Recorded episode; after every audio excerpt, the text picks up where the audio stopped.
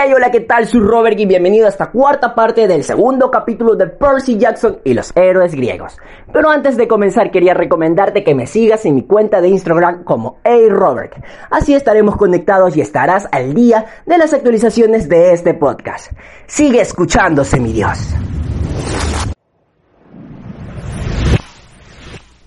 Y una historia muy alegre, ¿eh? Ah, que te sentís estupendo ahorita mismo.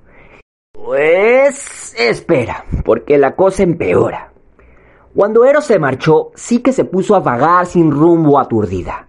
Al final del valle llegó a la orilla de un río y decidió tirarse al agua y ahogarse. A ver chicos, lo de tirarse un río para ahogarse nunca es la solución, y menos si el río apenas tiene medio metro de profundidad como era el caso. Por eso sí que cayó dando un traspié y se quedó sentada en el agua, llorando a gritos pelados y haciendo el ridículo. Pero dio la casualidad de que Pam, el dios sátiro de los bosques, estaba durmiendo por allí cerca después de haberse pegado tres días de fiesta. Y con tanto llanto y tanto chapaleo, pues se despertó. Se acercó tambaleándose al río. Vio a una chica guapísima allí chapoteando y pensó que estaba en medio de un sueño. ¡Eh! ¡Guapa! Eh, Pan se apoyó en un árbol para no caerse. Se te ve eh, triste. A ver si lo adivino. No me lo digas. Ya, mal de amor. ah, que sí. Sí que sintió tristemente con la cabeza. Tenía tal disgusto encima que ni siquiera le importaba que un hombre cabra borracho estuviera hablando con ella. Bueno, pero, pero no te ahogues, dijo el dios. Esa no es la solución. ¿Sabes qué deberías hacer ahora?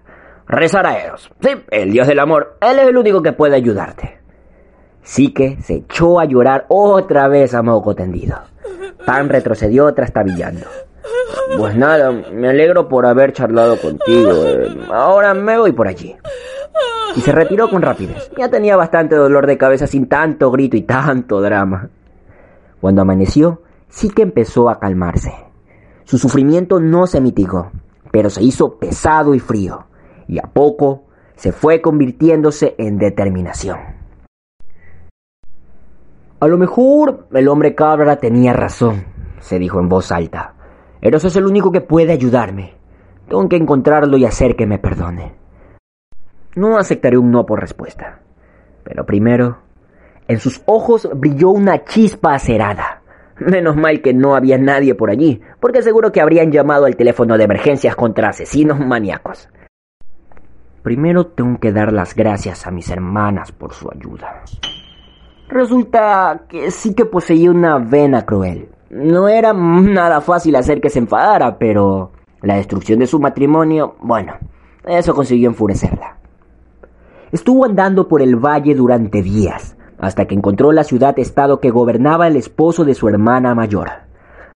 Al principio, los guardias querían cortarle el paso, porque sí que parecía una vagabunda, pero al final se dieron cuenta de quién era. La reconocieron por un artículo reciente titulado Cinco nuevas diosas sexys a las que adorar. Y bueno, la llevaron a ver a su hermana. ¡Ay, mi madre! ¡Menuda pinta! exclamó la hermana encantada por dentro. Mi pobre Sique, ¿qué ha pasado? Es una historia muy larga. Sique se enjugó una lágrima. Seguí tu consejo, pero la cosa no salió como yo esperaba y tu esposo es un monstruo, está muerto. Ninguna de las dos cosas. Vi su rostro y no te lo vas a creer, pero es el dios Eros.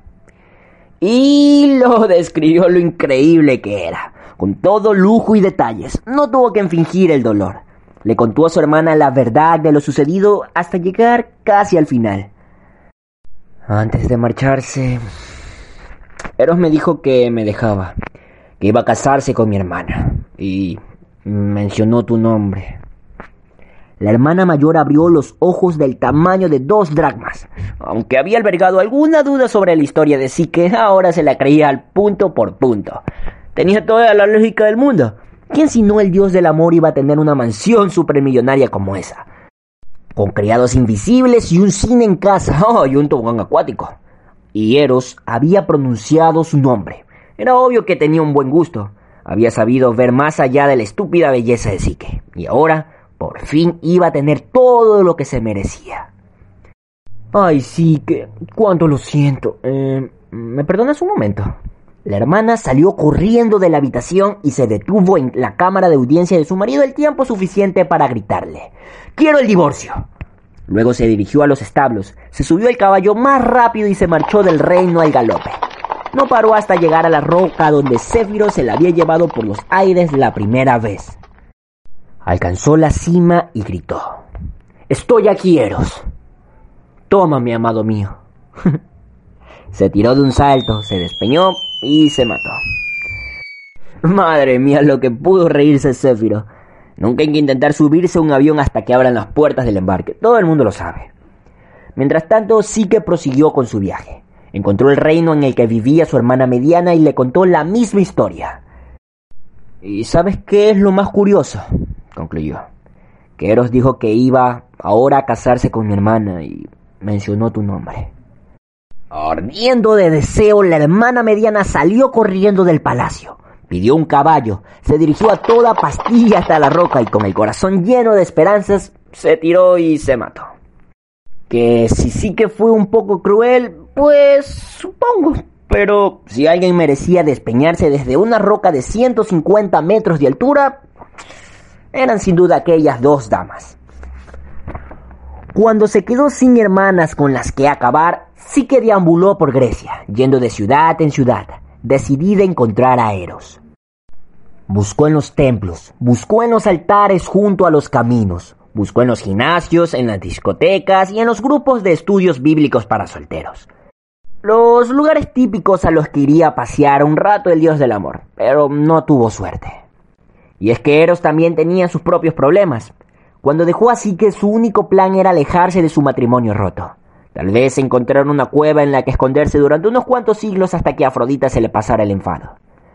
Pero el dolor del hombro se hizo insoportable con rapidez. Una sola gota de aceite caliente no debería doler tanto. La quemadura le había llegado al sistema nervioso central y corría su esencia divina. Jamás había sufrido tanto dolor, a excepción quizá del que sintió en el corazón la primera vez que vio a Psique. Era como si las dos cosas estuvieran relacionadas, pensó Ero. Era como una metáfora o algo así. He puesto esto aquí para que los profesores de lengua tengan un tema sobre el que poner un trabajo. Lo siento. Ya he dicho que me he vendido a cambio de pizza y caramelos, ¿verdad? Bueno. En fin, el caso es que Eros estaba tan débil que no pudo llegar muy lejos. Fue volando hasta la casa de vacaciones de Afrodita más cercana, una villa junto al mar Adriático, y allí se encerró en su dormitorio y perdió el conocimiento nada más con tocar las sábanas. Y seguramente están pensando, quería evitar a su madre y se va directamente a su casa. ¡Qué listo!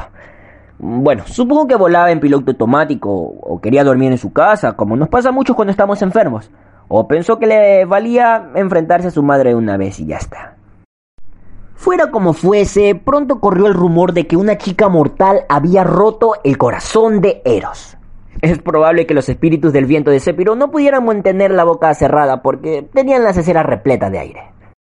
Afrodita estaba de vacaciones en su isla sagrada de Cítera, cuando se enteró de que su hijo se había convertido en el asme reír del cosmos. Salió disparada a buscarlo, en parte porque estaba preocupada por él, pero sobre todo porque estaba haciéndola quedar mal a ella. Total que llegó a su palacio del Adriático e irrumpió en la habitación de su hijo. ¿Quién ha sido? Mamá, gruñó él desde debajo de las mantas. ¿Es que no sabes llamar? ¿Quién ha sido la lagarta que te ha roto el corazón? preguntó. No me había deshonrado tanto una mortal desde la psique aquella es hace unos meses. Bueno, pues ya que la mencionas, Hieros le contó la verdad. Afrodita se subió por las paredes. A ver, no literalmente. Lo que hizo fue destrozar el techo con una bonita explosión rosa, eh, consiguiéndole a Eros la claraboya que siempre había querido. ¡Eres un desagradecido! chilló. No me das más que disgustos. Nunca me haces caso. Juegas con los sentimientos de todo el mundo, incluidos los míos. Debería desederarte. Debería quitarte la inmortalidad, el arco y las flechas, y dárselo a uno de mis criados. Cualquier esclavo mortal puede hacer tu trabajo. Poco es tan difícil. Es que no te fuerzas en nada. ¿Nunca obedeces? No, bla, bla, bla. Ya sabes, las típicas discusiones. Y así estuvo Dale que te pego durante unas seis horas. Hasta que por fin se dio cuenta de que Eros tenía la cara sudorosa y pálida, algo que no suele ocurrir en los inmortales, y que estaba tiritando bajo las mantas con su mirada vidriosa. ¿Pero qué te pasa?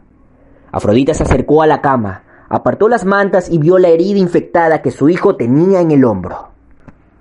¡Oh no! ¡Pobrecito mío! Tiene gracia lo rápido que les cambia el humor a las madres. A lo mejor están que quieren estrangularte y de pronto ¡pumba! Una heridita mortal de nada y ya se ponen en plan ¡ay, pobrecito mío! Afrodita preparó una comprensa fría, alcohol para friegas, una venda elástica y sopa de pollo con sabor a ambrosía. Luego invocó a Apolo, el dios de la medicina que se quedó perplejo con aquella herida. Una gota de aceite no suele provocar esta clase de reacción, observó. Gracias, superdoctor, gruñó irónica Afrodita. De nada. Bueno, tengo que volver con mis fans. Quiero decir, a mi concierto en el Monte Olimpo. No había manera de curar la herida de Eros, ni siquiera con la crema mágica de Afrodita, la que elimina las manchas en su momento. La diosa acomodó lo mejor que pudo a su hijo y luego se concentró en la mancha que sí podía eliminar, la de esa bruja mortal de Psique, la causante de todos sus problemas. Afrodita estaba a punto de marcharse cuando llamaron al timbre. Eran las diosas Demeter y Hera, que llevaban con flores, globos y unos tarjetones de mensaje de ánimo. Ay, Afrodita, dijo Hera, nos hemos enterado de lo de Eros. Sí, no me cabe duda, masculló la diosa del amor. Imaginaba que el resto de los dioses estarían disfrutando de lo lindo con el nuevo escándalo familiar. Lo sentimos muchísimo, terció Demeter. ¿Hay algo que podamos hacer? A Afrodita se le pasaron por la cabeza unas cuantas sugerencias groseras, pero no las mencionó. No, gracias, a ti no contestar. Voy a buscar a esa tal psique y la voy a machacar. Estás enfadada, observó Era que era muy perspicaz para esas cosas. Pero ¿se te ha ocurrido pensar que la chica podría ser buena para Eros? Afrodita mantuvo la calma. ¿Cómo dices? Bueno, Eros ya es un hombre, prosiguió la hermana de Zeus. La mujer adecuada podría ayudarle a sentar la cabeza. Demeter asintió.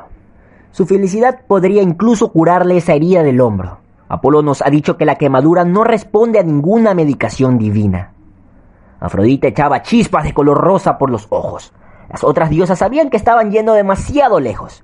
Entonces, ¿por qué se exponían a entrar en la lista negra de Afrodita? Pues muy fácil, porque le tenían más miedo a Eros que a ella, y veían la oportunidad de ganarse la simpatía del dios.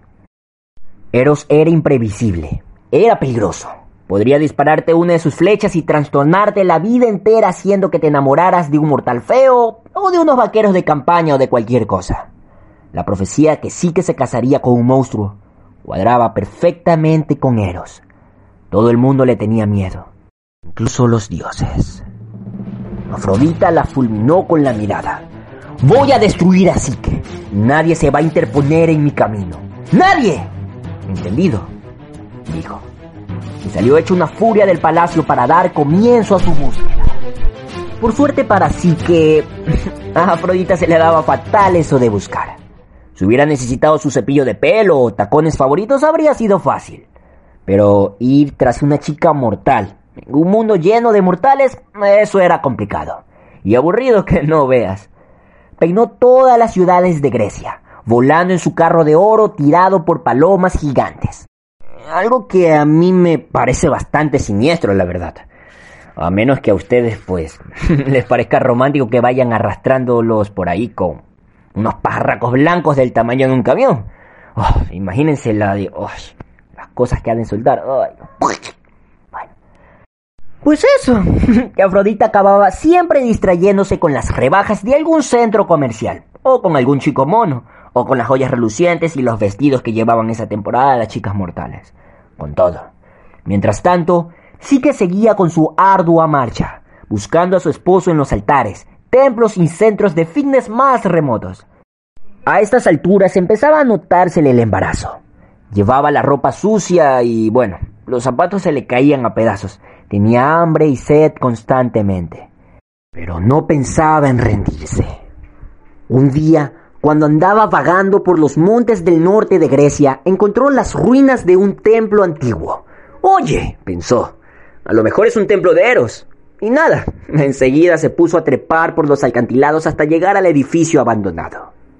Por desgracia, no era un templo de Eros. A juzgar por los haces de trigos grabados en el altar y la cantidad de suciedad que había en el suelo, había de ser un templo de Demeter, que llevaba décadas sin utilizarse. ¿Que qué pintaba un templo de la diosa de la agricultura en una montaña pelada en mitad de la nada? Pues no lo sé. Pero sí que al ver al altar polvoriento, las estatuas rotas tiradas por el suelo y las pintadas en las paredes, debió de pensar, no puedo dejar esto así, no está bien. Y es que, a pesar de todos sus problemas, sí que todavía respetaba a los dioses. Así que sacó unos cuantos productos de limpieza del armario del conserje y pasó una semana aseando el templo antiguo. Borró las pintadas, pulió el altar y reparó las estatuas con algo de cinta adhesiva colocándola estratégicamente. En cuanto terminó, oyó una voz a su espalda. Buen trabajo. Sí que se dio la vuelta. De pie, junto al altar estaba la diosa Demeter. Llevaba una túnica verde y marrón una corona de trigo en la cabeza y una guadaña de oro en la mano. La muchacha cayó de rodillas en actitud reverente, una idea muy sensata cuando tienes adelante una diosa con una guadaña. Oh, gran Demeter, exclamó. Tal vez tú puedas ayudarme. Necesito encontrar a mi esposo Eros. Demeter dio un respingo. Ya, pues, hablando del tema, Afrodita te tiene muchas ganas, jovencita, y no descansará hasta acabar contigo y yo no puedo oponerme a ella. De verdad me encantaría ayudarte y si algún día tengo la ocasión de hacer algo de manera, ya sabes, en fin, extraoficial, pues lo haré. Pero tendrás que encontrar a Eros tú solita. Algunas personas se habrían enfadado, pero sí que se limitó a agachar la cabeza. Lo comprendo. Seguiré buscando. En el fondo sabía que tenía que solucionar el problema ella sola. Había metido la pata y ninguna diosa podía arreglarlo. No esperaba una recompensa por haber limpiado el templo de Demeter. Lo había hecho porque era lo que debía de hacer. Sí, ya lo sé. Una forma de pensar de lo más rara, ¿no? Bueno, la chica era como bastante heroica para esas cosas. Tal que la diosa desapareció y sí que continuó su viaje. Unos días más tarde, cuando atravesaba un bosque, se encontró con un altar abandonado en un claro por las inscripciones borrosas y las estatuas cubiertas de hiedra, dedujo que en otro tiempo había sido un santuario en honor a Hera. No puedo dejarlo así, se dijo. Yo en su lugar habría dibujado gafas y bigotes en todas las estatuas y me habría largado corriendo. Pero es que Eri y yo tenemos asuntos pendientes. Eh, bueno. Así que sí que limpió el altar. Arrancó la hiedra de las estatuas e hizo todo lo posible para dejar el santuario bonito otra vez. Y cuando terminó, Hera apareció ante ella con un vestido blanco reluciente, una capa de plumas de pavo real sobre sus hombros y una vara coronada por una flor de loto en la mano. Bien hecho, Sique. Has limpiado hasta en los rincones. Eso ya no lo hace nadie. Sique se arrodilló. Reina Hera, no espero ninguna recompensa. Pero estoy sola y embarazada, y Afrodita me persigue. Podrías protegerme, solo por un tiempo, hasta que nazca mi hijo. Sé que eres la diosa de todas las madres. Eres una mueca. Ay, no puedo, hija mía. Afrodita está loquita por matarte, y si algún día deja de distraerse con las rebajas, te arrancará las extremidades una por una. A lo mejor llega la ocasión en que pueda ayudarte de manera sutil. Digo, sin que nadie se entere. Pero ahora mismo no puedo protegerte. Solo hay una solución a tu problema. Y creo que sabes cuál es. Sí que se puso en pie. Estaba tan cansada que apenas podía pensar con claridad. Sin embargo, entendió lo que era trataba de decirle. Debo enfrentarme a Afrodita, dijo. De mujer a mujer. Exacto. Que tenga suerte, hija. Y tras pronunciar esas palabras, y con bastante esfuerzo, Hera desapareció. Sí que prosiguió su viaje, pero ahora tenía otro objetivo. Ahora iba en busca del palacio de Afrodita.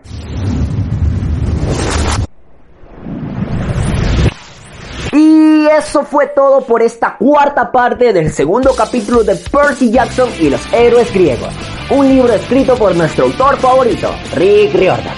Y bien, semidios, en la siguiente parte sí que encontrará el palacio de Afrodita. ¿Qué pasará después? Ya sabes cómo saberlo. Recomiéndale a tus amigos para que esta comunidad de amantes de la mitología griega siga creciendo. Nos vemos allá, semidios.